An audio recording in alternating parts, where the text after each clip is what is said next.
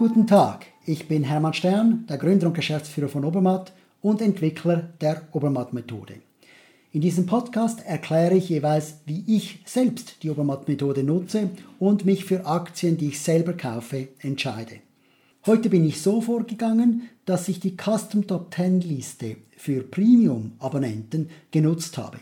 Auf dieser Liste stand Kühne und Nagel. Kühne Nagel ist ein Schweizer Transportunternehmen mit einem globalen Netzwerk. Sie haben Schiffe, Flugzeuge und sind gerade nicht weit von meinem eigenen Wohnort entfernt äh, als Headquarter lokalisiert.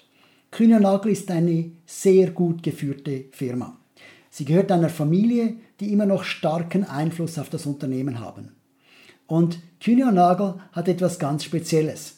Ich habe herausgefunden, dass sie ihr eigenes ERP-System entwickelt haben.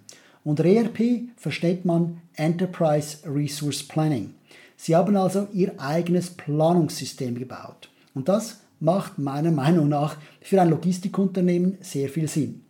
Andere Großunternehmen verwenden dafür Standardsoftware, wie sie zum Beispiel von SAP oder auch von Microsoft oder Oracle zur Verfügung gestellt werden. Aber wenn man Standardsoftware verwendet, hat man viel weniger Kontrolle. Man kann auch weniger effizient die eigenen Prozesse abbilden oder sie verbessern.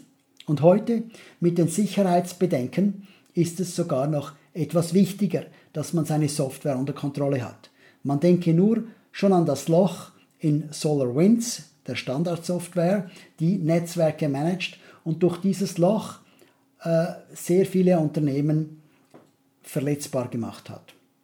Nun, Kühne und Nagel hat dieses Problem nicht. Sie haben nämlich ihre Software unter Kontrolle. Und gleichzeitig haben sie auch ausgesprochen gute Ränge, denn deshalb sind sie auf der Custom Top 10 Liste erst erschienen. Und das für ein Unternehmen, das traditionellerweise sehr teuer war. Heute ist ihr Profitrang, also das Kurs-Gewinn-Verhältnis, 57. Das heißt, Kühne Nagel ist heute günstiger als 57% der Konkurrenten. Und ihr Dividendenrang ist sogar 83. Nur gerade 17% sind, haben also noch eine höhere Rendite, äh, Dividendenrendite. Das tönt beides sehr gut. Das Einzige, was tief ist äh, bei den Value-Rängen, ist das Market-to-Book-Ratio, also das Verhältnis von Kurs und Buchwerten. Das kann sein, weil Kühne und Nagel sich vielleicht entschieden hat, ihre Assets aus der Bilanz hinauszunehmen und bei einer Bank oder auch bei einem anderen Unternehmen einzulagern. Auf diese Weise haben sie selbst weniger Assets, als sie wirklich groß sind. Das macht mir nicht so viel Sorgen, denn insbesondere sind alle anderen Ränge fantastisch. Der Wachstumsrang Wachstumsrang, der Sicherheitsrang sind entweder im, im grünen oder sogar im dunkelgrünen Bereich.